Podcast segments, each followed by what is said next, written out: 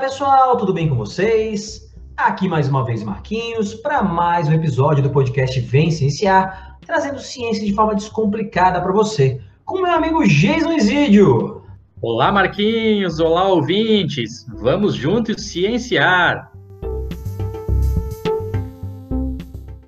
E aí Jason, então a gente está aqui para mais um episódio e hoje a gente vai falar de um tema né, que a gente já tinha é, conversado para falar há algum tempo, a gente foi protelando e tal, mas acho que agora, por vários motivos, esse tema está, é, é, assim, é, precisando ser conversado aqui no Vencenciar, que a gente viveu e está vivendo ainda, né? Isolamento, distanciamento, e a nossa convidada vai é, é, tirar as nossas dúvidas sobre esse assunto.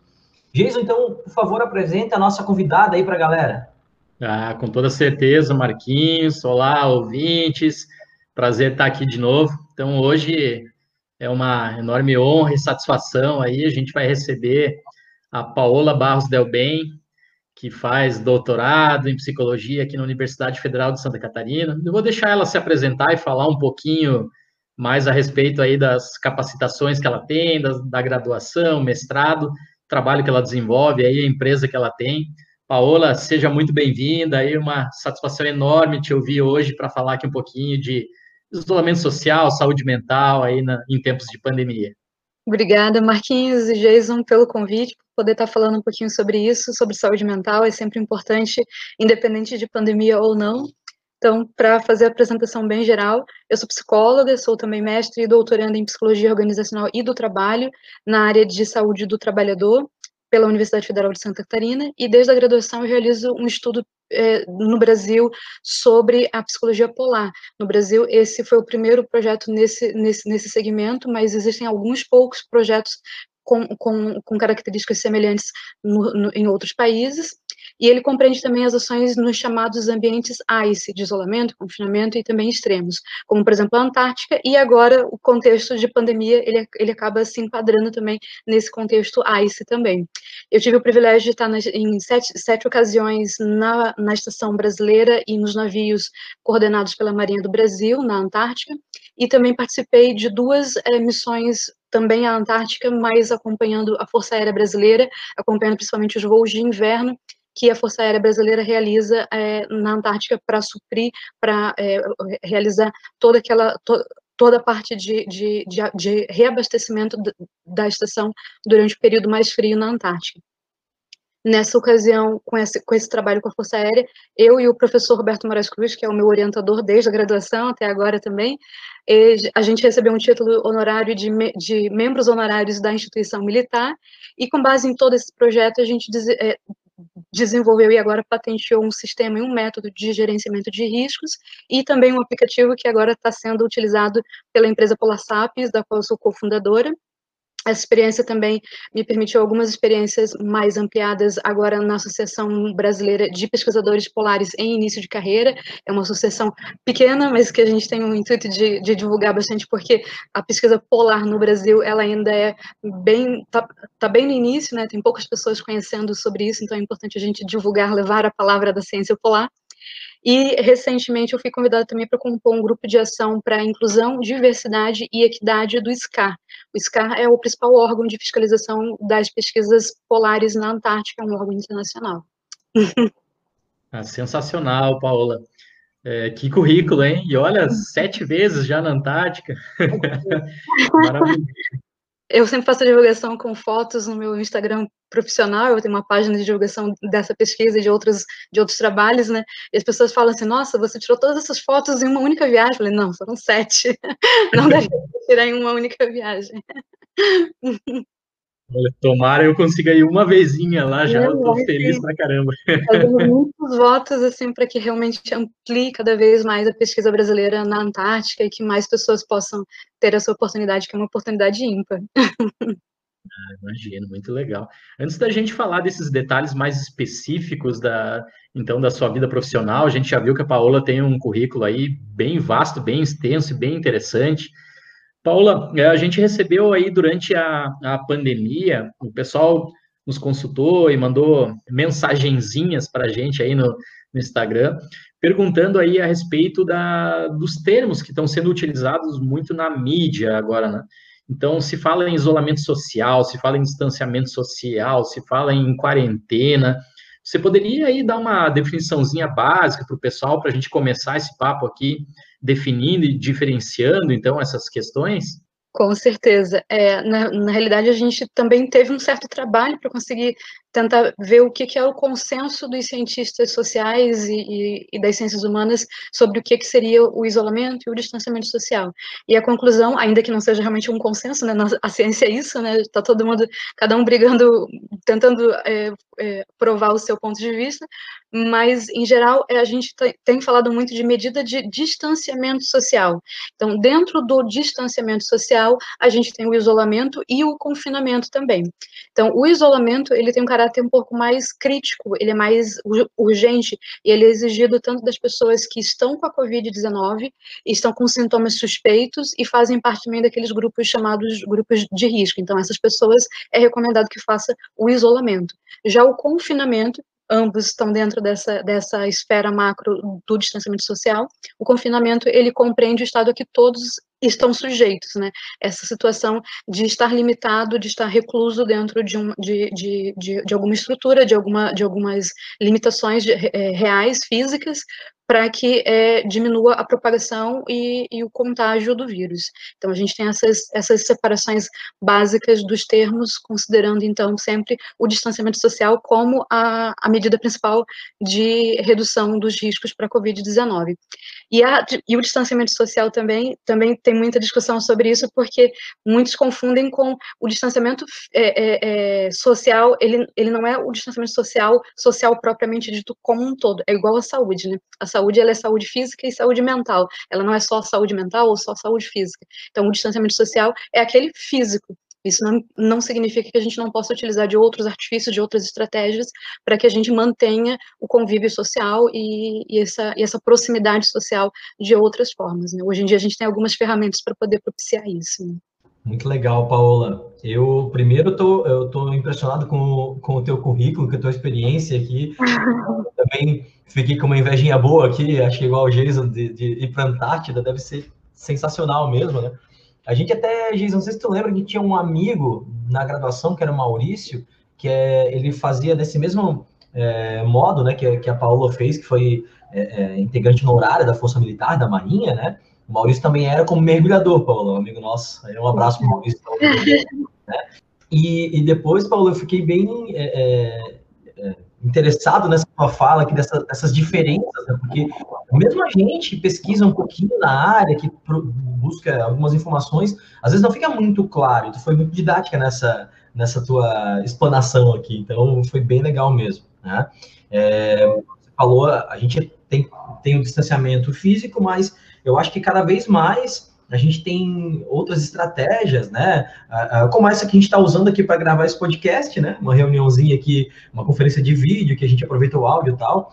E a gente fez, né, Jason? A gente fez uma, uma é, ligação aí de, de, vídeo com alguns colegas da graduação, que a, a, ideia era fazer um churrasco, mas não deu, não deu, não, deu, não tinha como. E a gente fez uma ligação de vídeo, cada um tomando sua cervejinha em casa. Então, a gente vai é, substituindo, né, as, é, os encontros físicos, né, presenciais, por essas estratégias, né?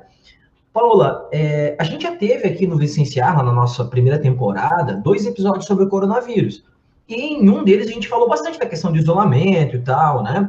É, é de como isso é importante, né? É, é para a questão da, da, da, contenção, do contágio, né? E tudo mais. Então, eu queria que tu falasse um pouquinho para a gente é, o que que, o que, que esse isolamento pode ter causado de prejuízo à saúde das pessoas. Vamos lá.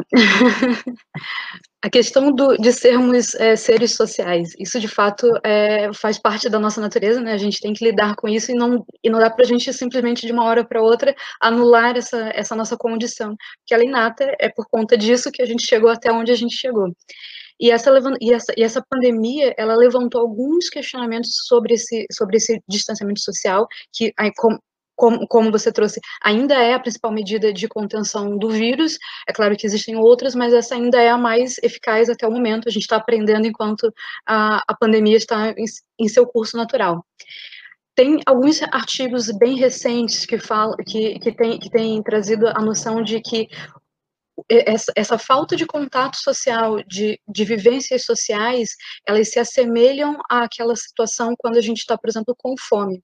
Pessoas com fome, quando expostas, por exemplo, a um, a um exame de. Eu esqueci o termo, de. Como é que se chama? Quando você entra naquela maquininha que ressonância, de ressonância.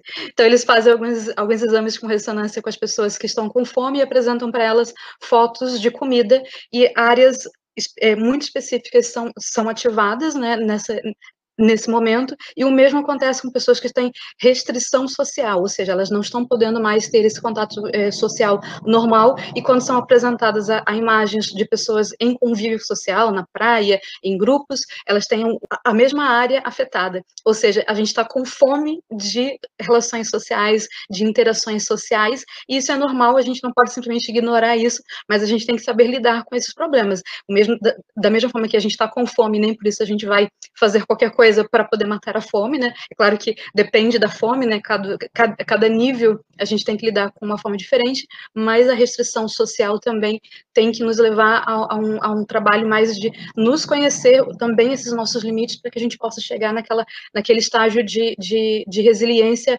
ideal dessa condição que está imposta e ela está imposta para todos, né?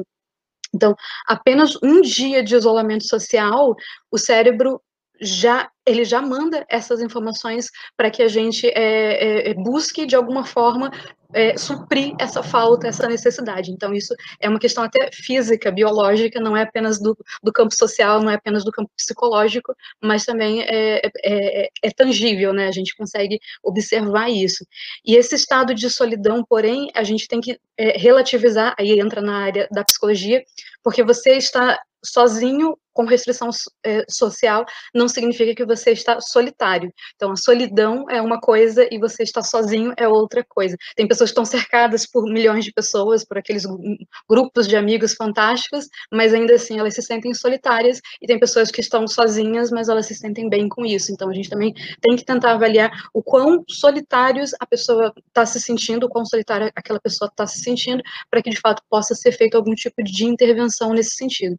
Mas sim, existem alguns impactos, mas também após um determinado tempo de isolamento, de restrição social, as pessoas elas tendem a se adaptar, que é o nosso organismo né, entrando em, em homeostase, então a gente tende a, a se adaptar àquela condição, àquela situação, e esses impactos eles já são bem mais reduzidos, mas existem outras questões é, relacionadas, eu poderia falar um pouquinho mais para frente, mas, por exemplo, mesmo que você não, não expresse, não manifeste nenhum efeito, nenhum sintoma grave inicialmente, a longo prazo você pode vir a manifestar também, que são aquelas pessoas que acabam, é, é, digamos assim, camuflando aqueles sentimentos, aquelas emoções iniciais, elas vão, elas vão acumulando isso, e aí mais tarde isso pode se manifestar, por exemplo, como um estresse pós-traumático, né? um TEPT. Giza, eu sei que você tem uma pergunta aí para a Paola, mas eu queria só fazer um comentário antes, puxando o gancho disso que a Paola falou, é, que a, a, gente, eu gosto muito dessa parte de etologia, de comportamento animal, né, Paola? Eu gosto muito de, de ler sobre isso, e a gente sempre lê de vários autores que é, um animal, quando ele está em algumas situações, ele vai agir por instinto, então, toda a construção social que ele tem, porque animais também têm uma construção social, ela fica em segundo plano, né? O instinto vai falar mais alto. E essas situações são basicamente fome, é, é, medo, né? Então, nessas situações, o animal vai agir por instinto, e aí o, o córtex cerebral não atua mais tanto, né, Jason? Aí vai, né, vai atuar mais a parte mais interna lá do encéfalo, né, e tudo mais.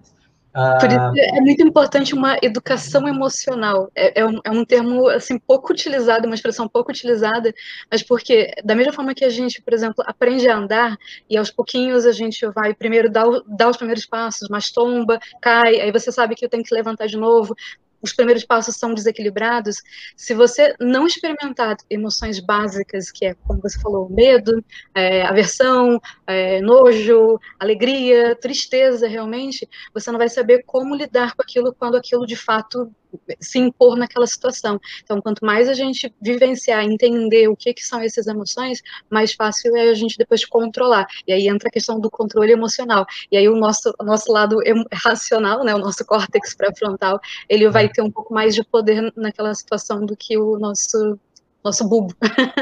É verdade, né? E, e Paula, é, aí a gente tem, né, como você citou, essa construção, é, essa educação emocional e a gente tem essa construção de uma relação à sociedade, né? E, só que isso também tem uma questão de construção como indivíduo, depois que a gente nasce e tal, mas como a gente tem aqui um especialista em genética do comportamento, né, doutor Jason? A gente tem também uma questão comportamental já intrínseca no nosso genoma, né?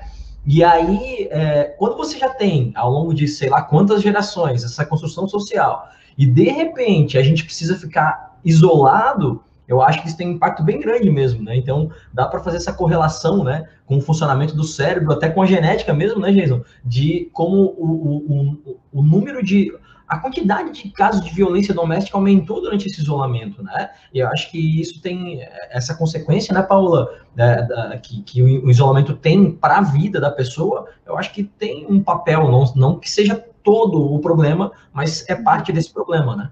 É, é, desculpa, eu acho que o Gerson tem uma pergunta, só queria comentar algo sobre isso que você falou sobre a violência doméstica, porque eu acabo trabalhando bastante sobre questões de gênero, também por conta dessa, desses trabalhos realizados na Antártica, a gente tá, tem, tem levado bastante para esse, esse lado também. E aí a gente sempre menciona, agora a, o número de, de violência doméstica, de denúncias tem aumentado, mas tem aumentado a violência ou tem aumentado somente as denúncias relacionadas a isso? E é claro que o, que o contexto de confinamento, você está constantemente na presença daquele agressor, isso também vai propiciar um, uma situação mais é, é, fácil para que nova, no, novas ocorrências sejam, sejam praticadas por aquela pessoa. Mas isso não significa que a violência já não existia, apenas agora isso ficou mais gritante, literalmente. Né? As pessoas acabaram prestando mais atenção nisso e prestando mais atenção, entre aspas, porque a gente está falando de violência doméstica contra mulheres supondo que são adultas, mulheres que sabem é, é, como, como se portar e como, e como pedir ajuda. Mas o número de crianças também que estão expostas a agressores, e as crianças, geralmente, os agressores, eles são muitas vezes pais, tios, irmãos, avós, então isso tudo também entra nessa questão de contexto cultural que a gente está vivenciando. Trabalhei durante um bom tempo no SUAS, atendendo principalmente vítimas de violência sexual, e, principal, é, e o principal número são crianças vítimas de parentes, de vizinhos. Então, agora as pessoas estão muito mais expostas a esses agressores e não têm muitos recursos para poder lidar com isso. Né? Já não tinham antes, agora tem menos recursos ainda. É, são coisas que a gente não pode simplesmente ignorar, mesmo que a gente tente partir para um, um lado mais prático, né? Isso também faz parte. É, dureza. Nossa, esse, esse dá um episódio inteiro, acho, né, Marquinhos? É, violência sexual, abuso, essa coisa toda, realmente temas, infelizmente, a gente tem que tocar nisso no século XXI, né? Não sabia, Paola, que tu tinha trabalhado também com, com essa violência ligada ao gênero e tal, eu sou mais teu fã ainda. Não, eu já trabalhei com muita coisa, muitos anos de experiência. Olha só, eu vou puxar aqui um pouco, então, já pegando esse gancho realmente da, da tua experiência e da parte da educação emocional, que eu adorei, muito legal a pergunta que, que o Marquinhos colocou aí para ti. É, a gente sabe que, que, que, você tem trabalhado, então, aí, tem desenvolvido a tua tese de, de doutorado com os militares, né, do Programa Antártico Brasileiro, lá deserto do Atacama, montanhas tal. Além de tudo isso mais que a Paula falou, da empresa dela, da Polar Sapiens, né, as viagens que ela faz. Então, eu, puxando esse gancho da tua experiência pessoal lá com o pessoal nesses ambientes extremos, assim, de, de confinamento, né, e, e, e levando aqui para o lado realmente da, da pandemia, onde você já explicou nas tuas respostas anteriores, né? O pessoal está tá isolado, está confinado aí durante a pandemia. É, assim, pequenos apartamentos, pequenas casas com pessoas juntas, além desse lado assim da, da violência sexual, né? De repente um programa de TV que está tendo aí, está passando, é, o pessoal está tá comentando isso em todos os lugares. Roubei tua pergunta, Marquinhos. Será que tem algum tipo de prejuízo específico nessas situações? Sendo mais claro, né, o pessoal aí que assiste o Big Brother Brasil, o que está acontecendo lá, Paola? Bom, como eu falei no começo, os, esse estudo que eu que eu participo não é o único que tem sido feito. Né? Então, vários estudos sobre isolamento já estavam sendo conduzidos em vários países, em vários contextos distintos, né? Inclusive para simulação para viagens espaciais faz faz-se muito esse tipo de estudo, esse tipo de, de trabalho para entender como que as pessoas reagem e, e, vão e vão enfrentar esse isolamento, esse confinamento. E também a gente não saindo um pouco até desses ambientes mais extremos, né, milhões de pessoas do, ao redor do mundo já estavam também em um isolamento de maneira é, é, autônoma ou de maneira é, forçada por diversas questões, né? Então elas, elas viviam em, em, restrição de contato ou isolamento ge geográfico, por exemplo, por longos, curtos ou períodos pré-determinados. Então eu acho que a, a principal diferença dessas pessoas sejam autônomas, sejam pessoas que vão para esses ambientes é, extremos, ICE, seria a forma voluntária que elas se colocam nessas situações, e claro, nós estamos falando de pessoas institucionalizadas por qualquer outra razão, né? pessoas que realmente querem estar nesses ambientes de isolamento e de confinamento. Então, agora, a diferença é que a gente está é, obrigado, a gente está forçado a estar nesse, nesse isolamento. Então, sempre que a gente é, ia para a Antártica, a gente muitas vezes brincava, inclusive sobre esse tal programa de, de TV que está hoje na boca de todo mundo, né? Sobre o, o, Big Brother, porque parecia um Big Brother o tempo todo. A gente estava dentro de um navio, confinado dentro do navio. No máximo que a gente conseguia sair era eventualmente para poder ver o sol, ver, ver, a, ver a neve, ver alguma coisa dentro da estação. Também está confinado. Pessoas que iam para acampamentos, nunca tive essa oportunidade, mas pessoas que faziam acampamentos na Antártica também ficavam confinadas dentro de suas barracas. Então, era uma situação, mas ainda que fosse desconfortável, e sim, era bastante desconfortável, você não tem muito luxo luxo, você não tem nada realmente que, que te atraia, exceto a sua pesquisa, a condução daquele trabalho específico, a gente ia de forma voluntária, muito mais do que voluntária, as pessoas brigavam por vagas para conseguir é, ter, ter essa oportunidade na Antártica. E aqui é o contrário, né? Ninguém quer estar nessa situação, nem mesmo quem, quem ia para a Antártica se sente confortável em estar é, nessa, nessa, nessa condição de isolamento, de confinamento de forma forçada eu tenho uma história pessoal, né? Na minha família tem pessoas em condições de risco e sempre que eu saio de casa para fazer alguma atividade, às vezes eu preciso, né? O mundo não para, a gente precisa continuar é, agindo, trabalhando. Então eu me isolo voluntariamente por 14 dias dentro do meu quarto. Então agora eu estou isolada. Uh, hoje vai ser o 13 terceiro dia. Amanhã eu saio do quarto e posso ter a minha vida novamente normal convivendo com o restante da família nos outros cômodos. Mas por quê? Porque a gente conhece os riscos e sabe que algumas pessoas estão realmente mais em risco. Mas então, por que nem todo mundo se coloca dessa forma? Porque o impacto realmente é muito grande. Talvez o fato de eu já ter vivido em muitas situações de isolamento e de confinamento seja um pouco mais simples, então a gente não pode dizer assim, ah, se eu consigo, então qualquer pessoa consegue. Não, existem questões que algumas pessoas realmente não conseguem, mas a gente até estava conversando um pouquinho antes dessa live começar, né, desse, desse podcast começar, que algumas pessoas estão banalizando bastante o aspecto em prol da minha saúde mental para poder desrespeitar regras de segurança. Ainda que a gente leve em consideração todos esses aspectos científicos já comprovados, já em estudo, neuronal, é, físico, fisiológico, social, a gente precisa entender que, como seres humanos racionais, evoluídos, a gente consegue ainda é, é, equilibrar algumas, algumas questões, mas de fato os impactos, os prejuízos são bem maiores, bem diferentes daqueles que a gente encontra quando a gente vai para a Antártica. O que não significa que pessoas que vão para a Antártica não sofram também com impactos, né? Elas sofrem desde solidão, isolamento propriamente dito, né? Mas as mesmas, as mesmas estratégias que a gente usa lá na Antártica para minimizar esses impactos, a gente tem utilizado aqui também nesse contexto de pandemia. Por exemplo, lá nem sempre eles conseguiam usar um telefone para entrar em contato com a família. Eles recebiam cartas. É uma coisa meio antiga, né? Mas eles recebem cartas e essa era, era uma das cargas mais preciosas que eles recebiam durante o inverno, porque nem sempre eles conseguiam realmente conexão, um telefone funcionando, então a carta é o contato social. Então, aquela coisa do distanciamento social, está distante, mas não está tão distante assim, desde que a gente consiga ainda, de alguma forma, manter a interação. Né? Que legal, Paula. É, é, você falou muito bem, né? A questão das pessoas usarem, é, às vezes, como desculpa, né? A saúde mental para. É, eu não consigo entender o, o, o, qual, o quão necessário é para a tua saúde mental tu se meter numa festa né, e ficar ali se acotovelando com um monte de gente lá num, pagode, num sertanejo, num rock. Então, então dá para te fazer tua festinha, talvez, lá com os seus né, cinco, seis amigos mais próximos, mantendo certo isolamento, né, já que você quer fazer alguma coisa, do que uhum. ficar né, num lugar que você, sei lá, 300, 400 pessoas que você não conhece. Então, eu acho que isso é, é desculpa e, e para mim até um pouco de, de falta de, de empatia e de responsabilidade. Assim, né? É, a gente fala muito da, da responsabilidade social, né? A gente tem a, nossa responsabilidade conosco, mas a gente também tem uma responsabilidade cívica, né, com os outros, de cuidar também dos outros, isso em todos os aspectos, né?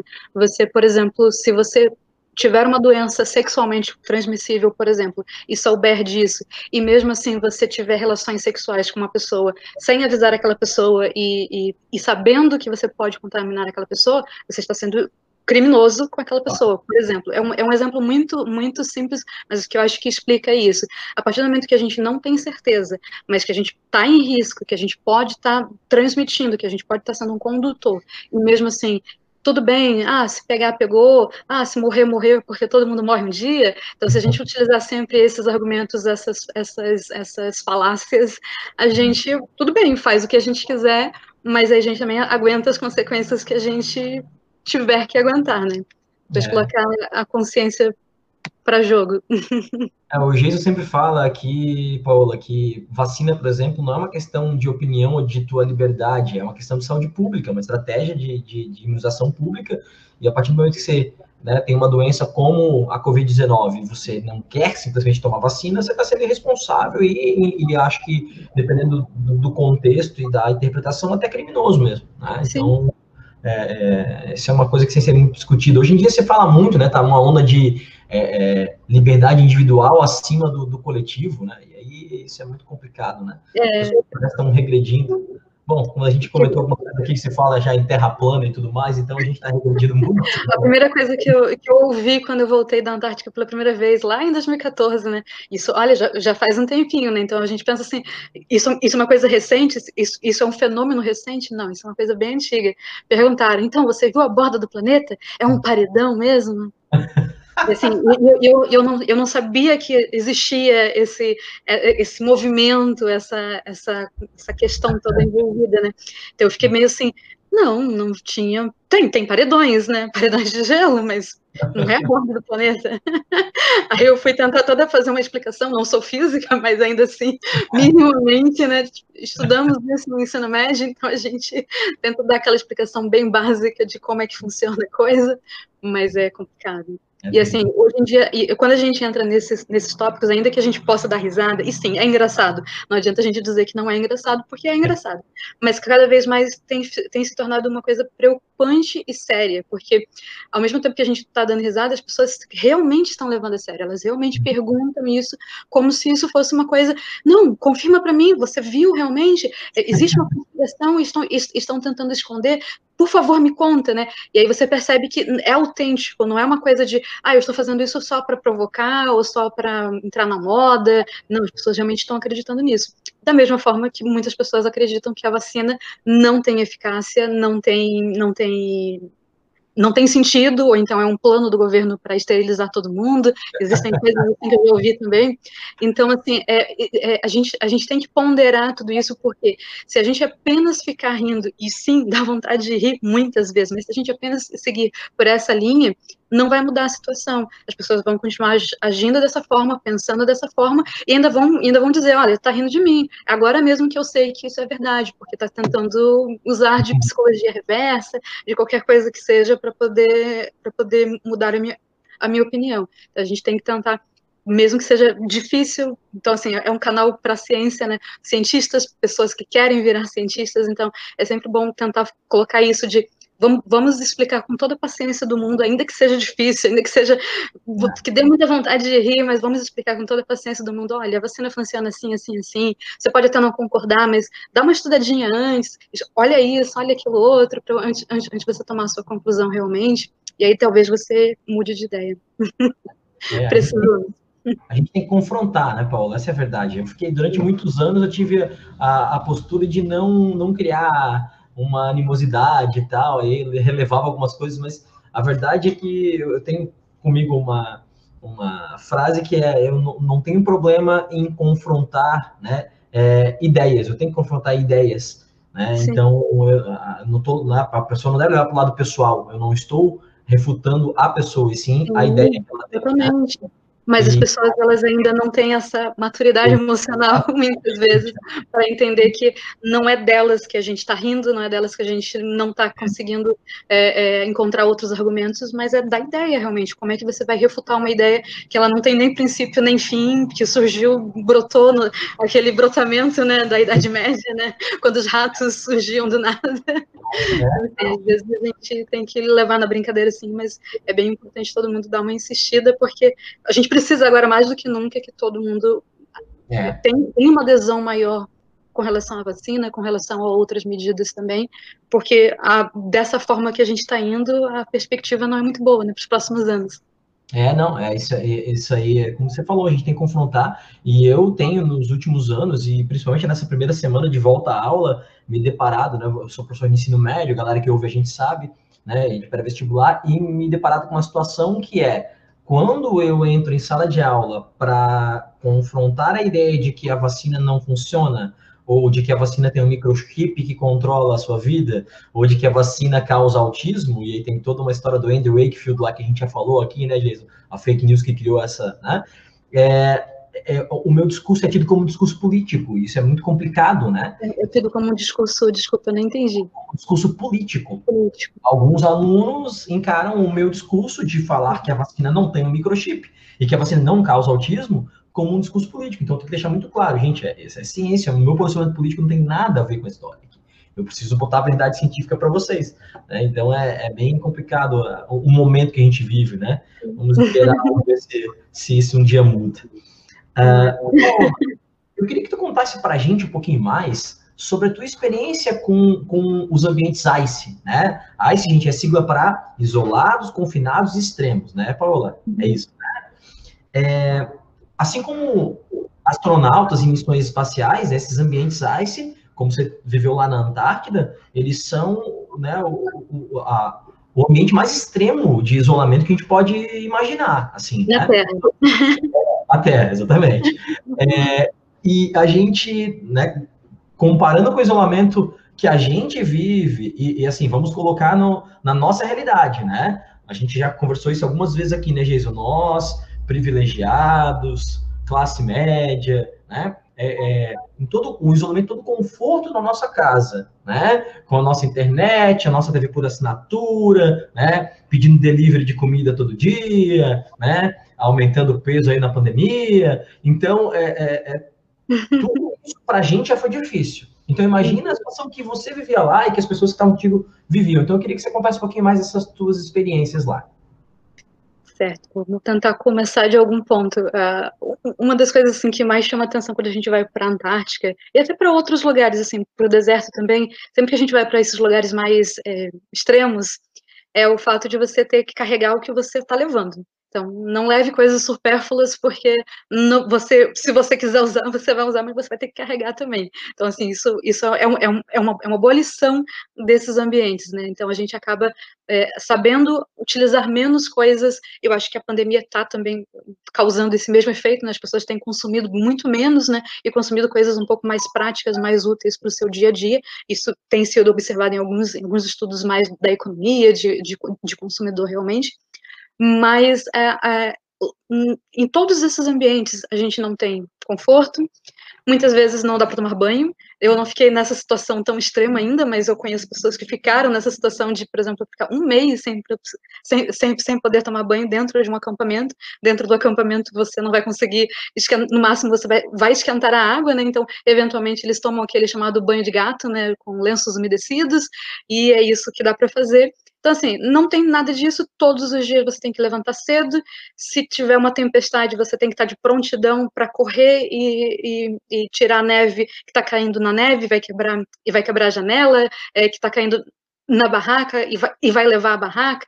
Então, o tempo todo você tem que estar trabalhando, fazendo força, não tem conforto as roupas são sempre todo, todo mundo igual, então assim, não existe essa coisa de vaidade, né? Porque tá todo mundo lá com aquela, aqueles casacões de é, é, caça-fantasmas, né? Aquela coisa toda soltinha para poder te aquecer, porque é isso que a gente precisa se aquecer.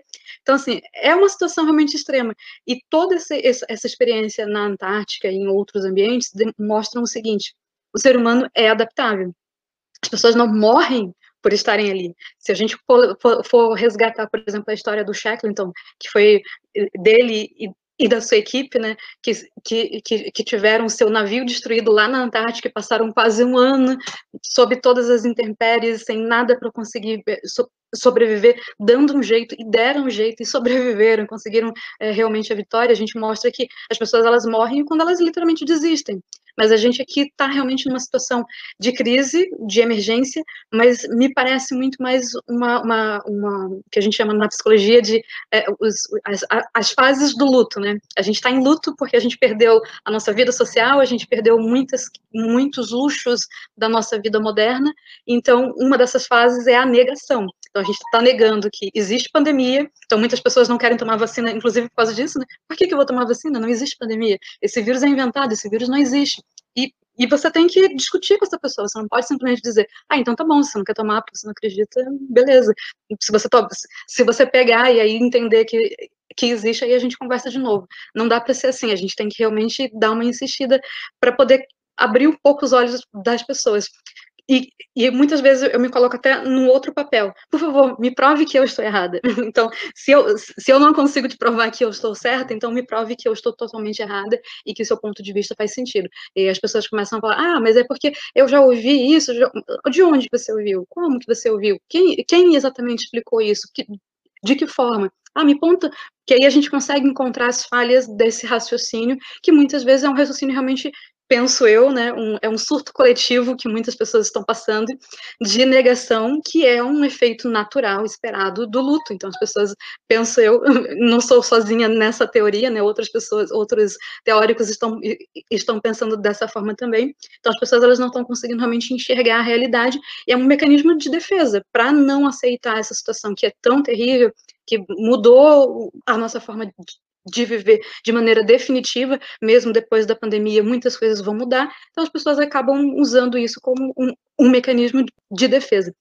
Mas na Antártica a gente prova que a gente consegue se adaptar. Às vezes demora tempo, tem pessoas que sim, ficam mais depressivas durante um tempo, ficam mais ansiosas durante um tempo, ficam mais estressadas e, e com os nervos à flor da pele, mas aos pouquinhos a gente vai encontrando aquele, aquele ponto de convergência em que as pessoas começam a encontrar o seu equilíbrio e começam a, agir da, da, maneira mais adequada dentro daquele grupo social. Né?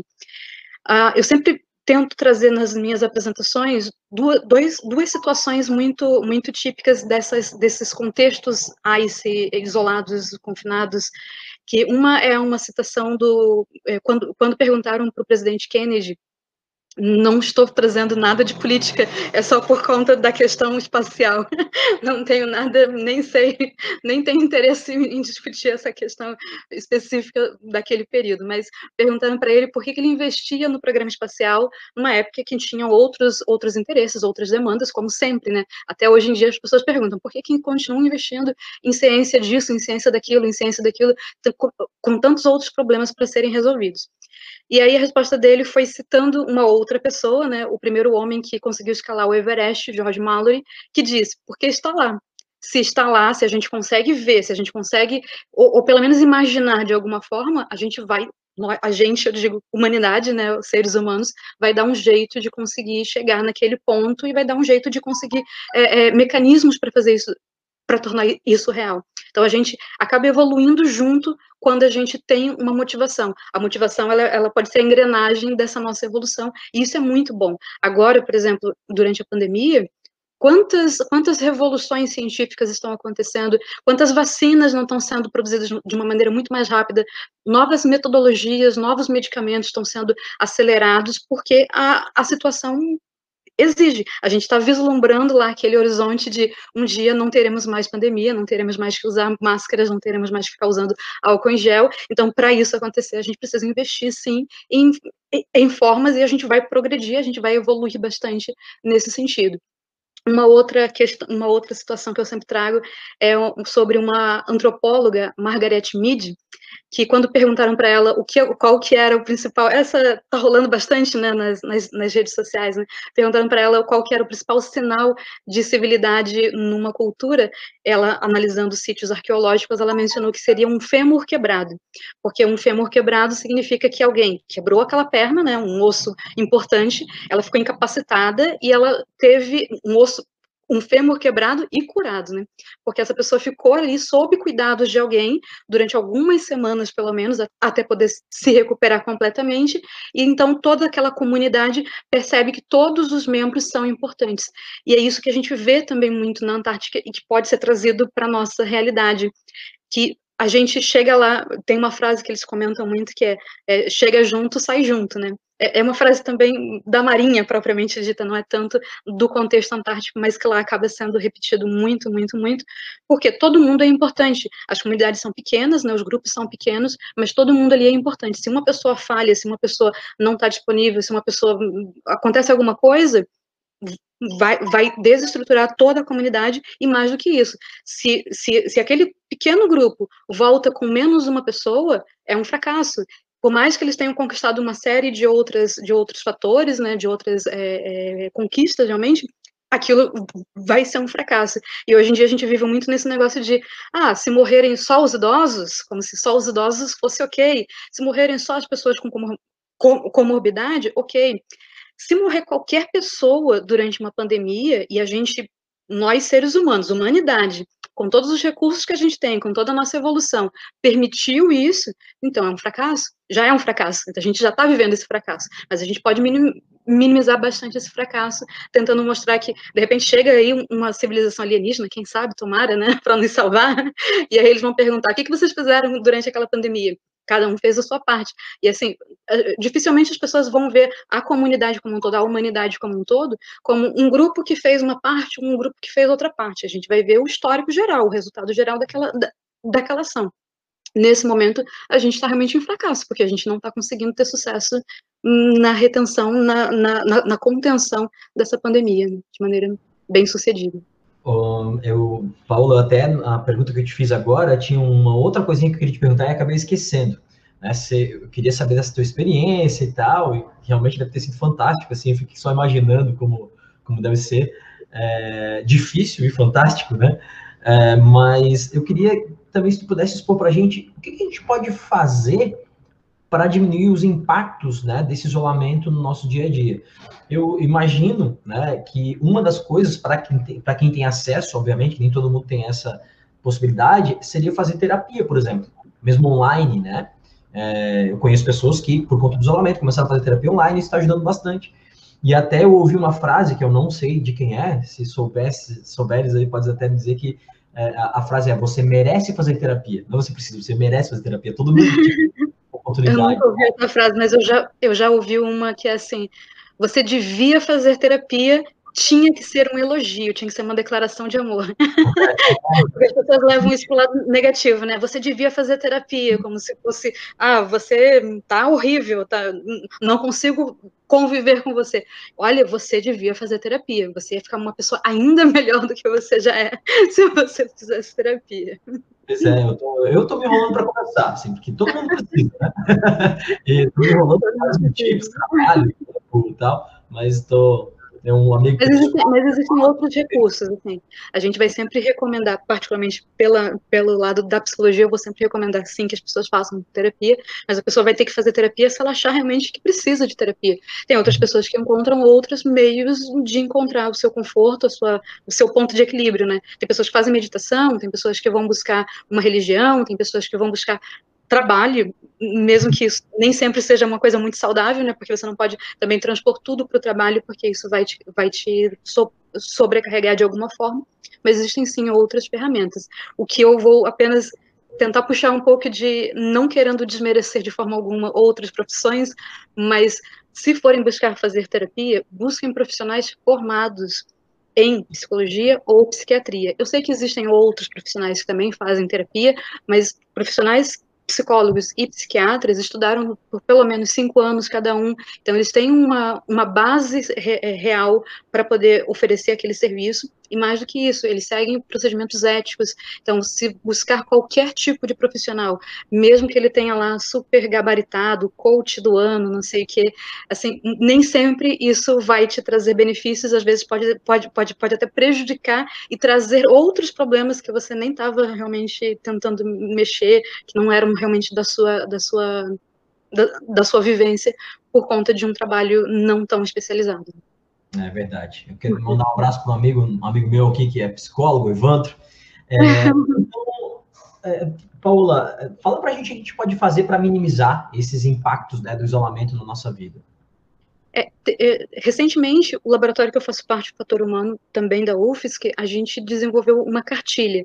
E assim, eu estou puxando sardinha para essa cartilha, mas existem muitos outros materiais aí disponíveis. Então, atualmente, a pandemia, ainda que tenha suas, suas, suas questões negativas, né, mas toda crise tem suas oportunidades, e mais do que nunca as pessoas estão falando muito em saúde mental e estão produzindo muito material sobre isso mas a gente produziu uma cartilha mostrando exatamente isso, trazendo quais são a, a, a, as formas, primeiro, de você identificar os sinais e os sintomas que você pode estar tá apresentando negativos, né, que, que poderiam precisar de, de, algum tipo de ajuda, e também como você se cuidar, é o chamado autocuidado, realmente, que está envolvido também com o hétero cuidado, né, que é o cuidado com os outros. Em primeiro lugar, a gente não precisa decorar todos os sintomas, todos os sinais. Seria o mesmo que a gente pedir para que todo mundo decorasse todos os sintomas e sinais de doenças físicas.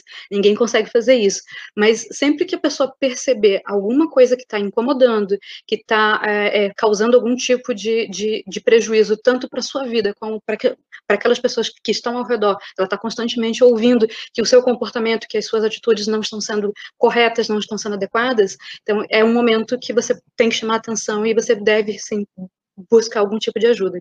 Nesse momento de pandemia e em contextos de isolamento, confinamento e extremos, a gente encontra alguns padrões, alguns paralelos, né? As pessoas tendem a apresentar um pouco mais de sintomas depressivos, ansiogênicos, de estresse.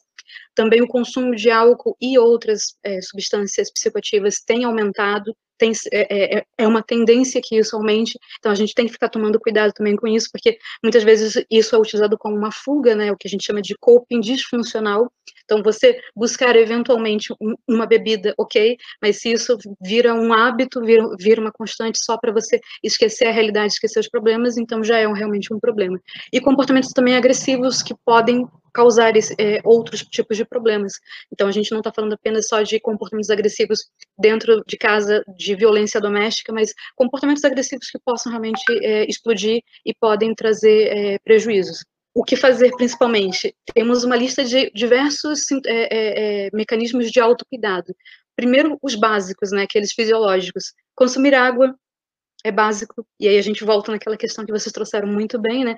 Considerando que nós somos privilegiados, que estamos dentro de casa, classe média, nem todo mundo tem acesso à água. Então, todo mundo que tem acesso a, a, esses, a esses recursos básicos, então, buscar sempre ingerir água, alimentos, ter refeições de maneira mais calma. Tem muitas pessoas que acabam fazendo, misturando um pouco home office com, com, com a vida, e aí estão comendo, e estão numa live, e estão trabalhando, e estão fazendo uma série de coisas, então não, ter um momento realmente próprio para realizar as suas refeições, para ingerir os medicamentos que você precisa também, então ter esse, ter esse controle, criar uma rotina também é extremamente importante. Lá na Antártica a gente não precisa criar uma rotina porque todo dia acontece muita coisa, então já trazendo assim algumas curiosidades, né? Você acorda cedo, vai dormir super tarde e tal tá ali o, o dia acontecendo. As experiências principais que eu tenho na Antártica são durante o verão, e no verão, a, porque a Terra é redonda, então é muito importante mencionar isso, a gente tem uma incidência solar muito maior durante o verão do que durante o inverno. Então, a gente não existe só verão e inverno, mas didaticamente se divide as estações em verão e inverno. E durante o, o, o verão, o dia, o, o dia amanhece por volta das quatro, cinco horas no máximo, e vai se pôr meia-noite, uma hora da manhã, então o tempo de noite é muito curtinho. Então o tempo de dia é muito maior, e o, o tempo de sol, de luminosidade solar maior, acaba é, é, produzindo mais cortisol, o nosso cérebro entende que a gente está acordado, então o dia todo a gente está trabalhando, a gente está fazendo alguma coisa para poder estar é, tá adequado àquele, àquele contexto. Aqui, durante a pandemia, tem muita gente em casa, então começa a criar rotinas. Exercícios físicos é muito importante, mesmo não precisa ser pela questão estética, mas pela questão realmente de saúde. Dez minutinhos por dia, muitas pessoas falam que muitas pessoas falam que 10, 10 minutos é muita coisa e não vai ser possível é, é, cumprir esse, esse momento, mas sim é importante você ter algum, algum momento para que você consiga é, realizar as suas coisas, né? Cuidar de você realmente. É basicamente isso.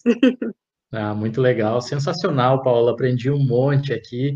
Até vou colocar algumas coisas em prática na minha própria vida.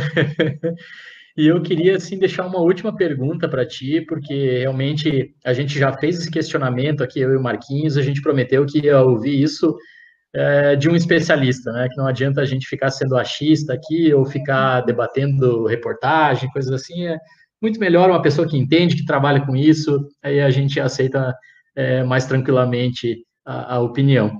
Uh, uma das grandes desculpas, como o Marquinhos falou ali anteriormente, que as pessoas dão para fugir do isolamento social é a questão da saúde mental. Né? Ah, se eu ficar em casa, eu vou ficar depressivo, não sei o quê, não estou aguentando mais, mas a gente vê, ouve falar muito ao mesmo tempo aí na mídia né, da, da, questão dos prejuízos econômicos. Não, a economia não pode parar, então vamos tudo para a rua, vamos trabalhar. Gente, eu sei que tem pessoas que precisam trabalhar, tá? não estou entrando nesse mérito aqui, né? Estou dizendo que a gente escuta de, de maneira meio geral, governamental, assim. Mas, ao mesmo tempo, eu não, eu não ouço, pelo menos, dos nossos órgãos de saúde falando dessa possível onda de prejuízo na saúde mental que viria depois aí de uma onda de prejuízos econômicos. Você, Paula, como especialista aí na área da, da psicologia, com toda essa vasta experiência, né, em, em ambientes isolados, extremos e tal, você acredita que a gente vai viver futuramente pós uma onda de problemas econômicos aí causados pela Covid-19, a gente vai entrar numa onda assim de doenças psiquiátricas, eh, transtornos psiquiátricos aumentados na nossa sociedade, né? então ansiedade, depressão, pânico vão aumentar nos próximos anos. E se sim, o que, que a gente já pode dar aí uma é, tentar diminuir, né, é, trabalhar no sentido de evitar com que alguns nossos amigos, familiares ou nós mesmos é, desenvolvam essas patologias, que ações todas a gente já precisa ficar alerta e perceber e que ações a gente deve tomar para evitar essa onda, se é que ela vai existir, né? Muito excelente essa pergunta, né? É, assim, as pessoas durante muito tempo discutiram muito que haveria essa crise econômica, a crise econômica veio, com ou sem as, as, as medidas né, para todos os países, países que aderiram às medidas de distanciamento e países que não, que, que não aderiram, agora é uma crise generalizada, e a crise, a crise econômica, que eu digo, ela inclusive vai impactar também na saúde mental. Então, é um, é um dos, dos chamados fatores de risco para impactos negativos à saúde mental. E foi inevitável, da mesma forma a gente vai dizer, é, a, a, essa pandemia de saúde mental relacionada à saúde mental, ela é prevista sim, já existem alguns estudos sendo feitos, inclusive mostrando um aumento considerável, especialmente de profissionais que atuam na linha de frente, então essas pessoas estão adoecendo muito mais, por razões não tão difíceis de serem compreendidas, elas estão expostas o tempo todo a mortes, a, a, riscos, ao medo, a uma série de, de, de fatores, mas não apenas eles. É claro que as pessoas que também estão dentro de casa vão sofrer com impactos, mas esses impactos não são dessa forma como as pessoas estão colocando também e nem são tão imediatos.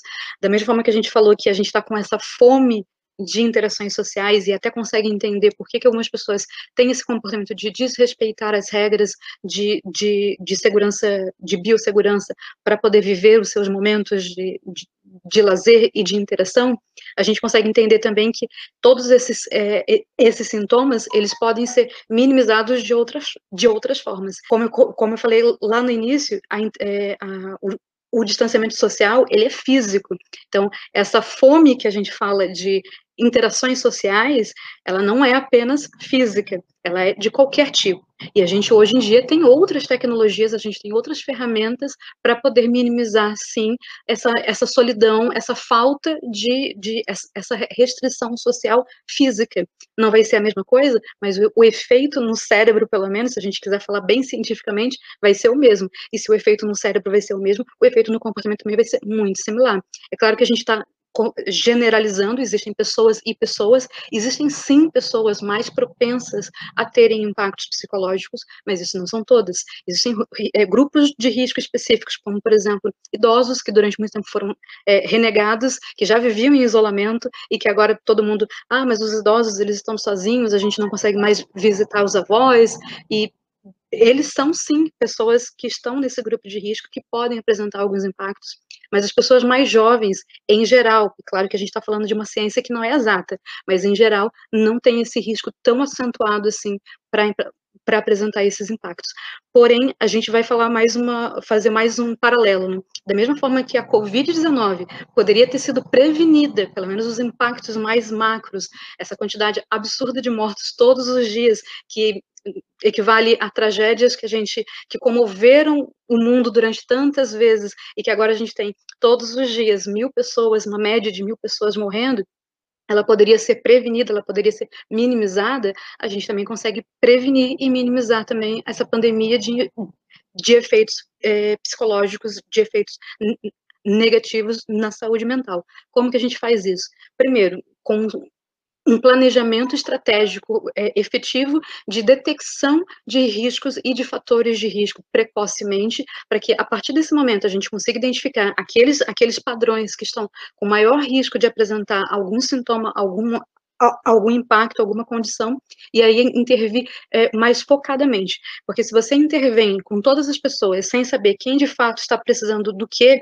é o mesmo que, de novo, é, medicina, né? A gente não tem como intervir com todas as doenças ao mesmo tempo. A gente tem como intervir com pessoas que estão naquela região com, com foco de dengue, então a gente vai prevenir a dengue naquele local. Pessoas que estão numa região com foco de malária, vai prevenir a malária naquele local. Então, se você tem um grupo com propensão maior para depressão, você vai ter que ter uma intervenção específica para depressão, outra para ansiedade, outra para estresse e por aí vai. Então a gente tem que lidar com tudo isso. O risco maior que está sendo muito discutido é que já há algum tempo, muito antes da pandemia, era o crescimento do número de pessoas com comportamentos suicidas. E o número de suicídio também tem aumentado bastante ao longo dos anos. Então, com a pandemia, o risco para que esse número aumente ainda mais é real.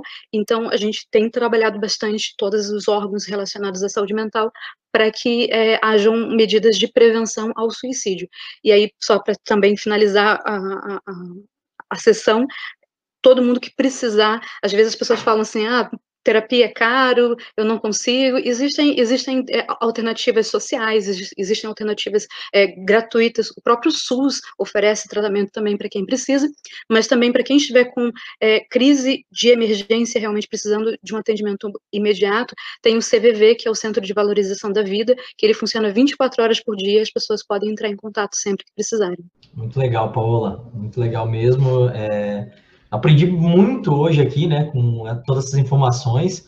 Eu estou impressionado com, com a, o trabalho que tu desempenha, assim.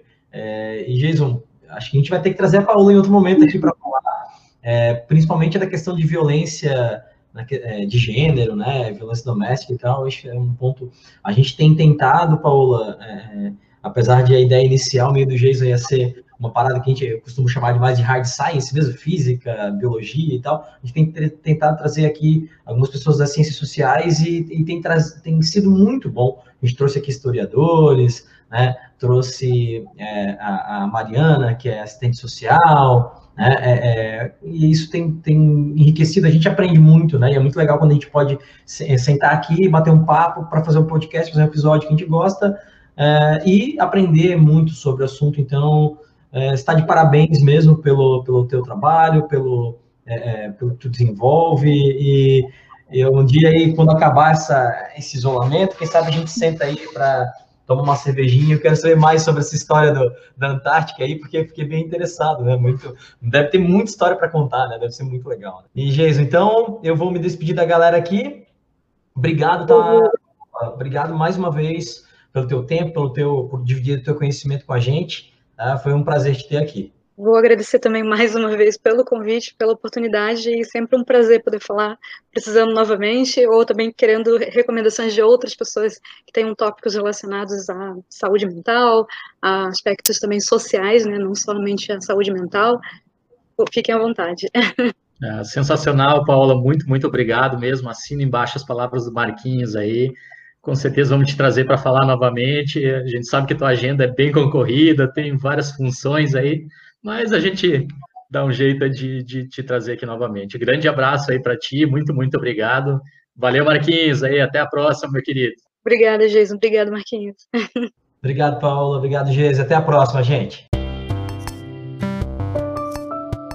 Sigam o Vencenciar nas redes sociais, arroba Vencenciar no Instagram e no Twitter. Temos página no Facebook, temos canal no YouTube.